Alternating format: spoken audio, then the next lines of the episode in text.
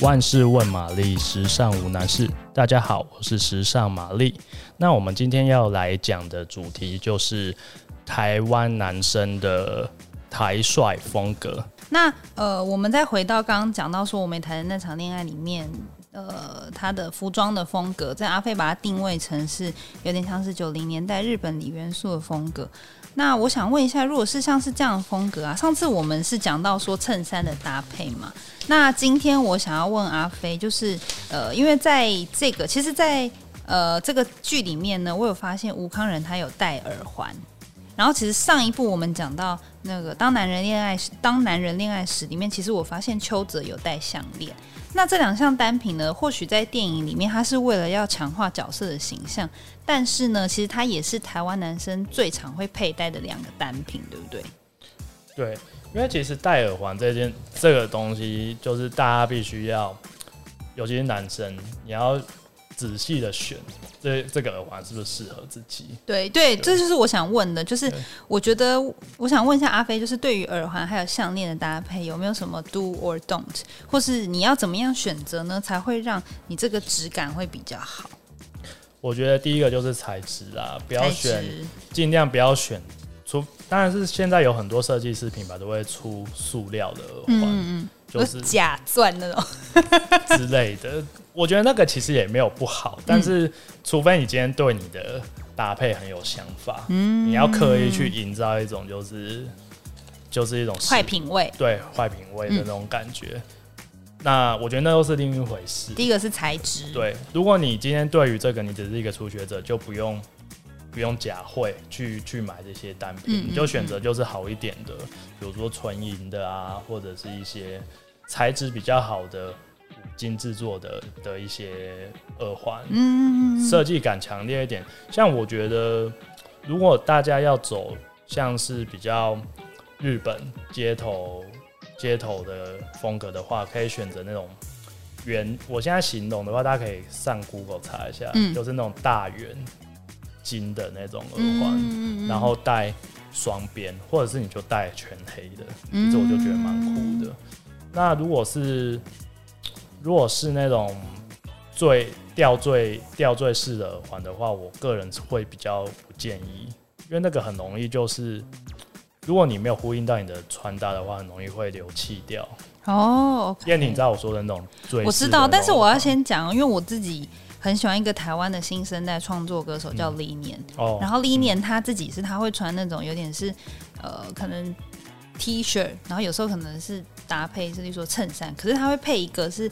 有点珍珠的垂坠耳环，嗯、但是它的那个珍珠不是一般看到的珍珠，是你知道有一种珍珠是他自己灌模的，嗯嗯嗯、呃，它是有点不规则形状的珍珠。然后我就觉得，而且那个它的那个珍珠，还有它的那个金属的光泽，都是质感蛮好。嗯、然后它也它的那个分量也选的刚刚好，所以其实在我觉得在造型上，特别是上台的时候，那反而成为他一种特别的风格，因为他是我觉得非常会搭配垂坠式耳环的男生。对，我觉得垂坠式耳环的话，就要像燕。宁刚讲的，就是他必须要对他自己的的整体的风格很了解，嗯，没错，对，然后你要去呼应自己的气质，像燕婷刚说那个脸脸，他平常他的风格就是很，他其实就是比较西岸一点点，宽松一点点吧。他其实也会走一些些像是像是九零日本的，对对对对对对，我觉得那样子就就还蛮适合他的。嗯、那如果他这时候再来一个。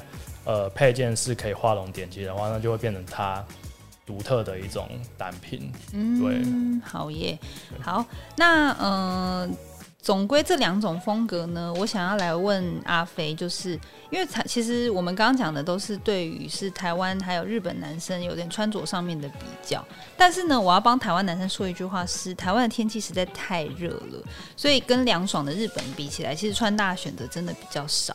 那如果是即将夏天要来了，在这样的天气之下呢，在呃，不是你不不会穿多层次穿到长湿疹或者中暑的状况下，你可以选择怎么样搭配？就是呃，如果用到我们刚刚说的九零年代的李元素的风格啦，然后或是印花衬衫，就是衬衫这种风格。嗯，我觉得台湾的夏天真的太热了，嗯、非常的热，跟日本就就真的差蛮多的。嗯嗯，所以我会建议啊，就是第一个大家可以就是除了素 T 之外，可以选择就是开领衬衫作为今年夏天的一个很重要的单品。嗯，那其实开领衬衫它就可以让你自己的造型增增加一种更多的风格嘛，嗯嗯嗯，就是除了一般的白 T 或者是一些黑 T 之外的，嗯、然后。配件就很重要，嗯，所以你觉得配件是这个穿搭的一个小重点，对，在天气很闷热的状况下，对。然后还有一个就是，如果你出门你可以带包包的话，就像今年还是很流行那种小废包啊，就那种小到不能再小，根本装不了什么。我朋友叫我不要买。但你应该买的吧？我没有买。你没有废包？我没有废包啊！我是经济使用路线的、啊。你之前不是要买那个狗牙的那个？嗯，后来没有买，在这边澄清。我跟你讲，我有很多朋友会听那个这个 podcast 哦，你不要帮我塑造一个爱花钱形象。好，反正就是我觉得小包这件事情啊，这几年很有趣哦。它不，它不只是一个包了，它逐渐就是。变成一个有点像配件，配配对配件的方向去做，其实我觉得蛮好，尤其是特别适合男生，嗯，因为男生真的，我认识的男生啊，很多都不喜欢带大包包出去，除非是工作需求。像我，我就我顶多就是带一个小废包，嗯，虽然我买的就是身边的人都说买废包干嘛。尤其很多女生就会讲说，这又装不下我的化妆包，又装不下我的什么。但我就觉得说，为什么要带那么多东西出门？嗯，可能就是男生女生不一样啦。那我觉得像这种小包，大家可以很常见，就是腰包。嗯，那腰包其实也是九零年代很重要的一个单品。嗯，那我想问一下燕婷，如果是腰包的话，你带出去你会怎么怎么搭配？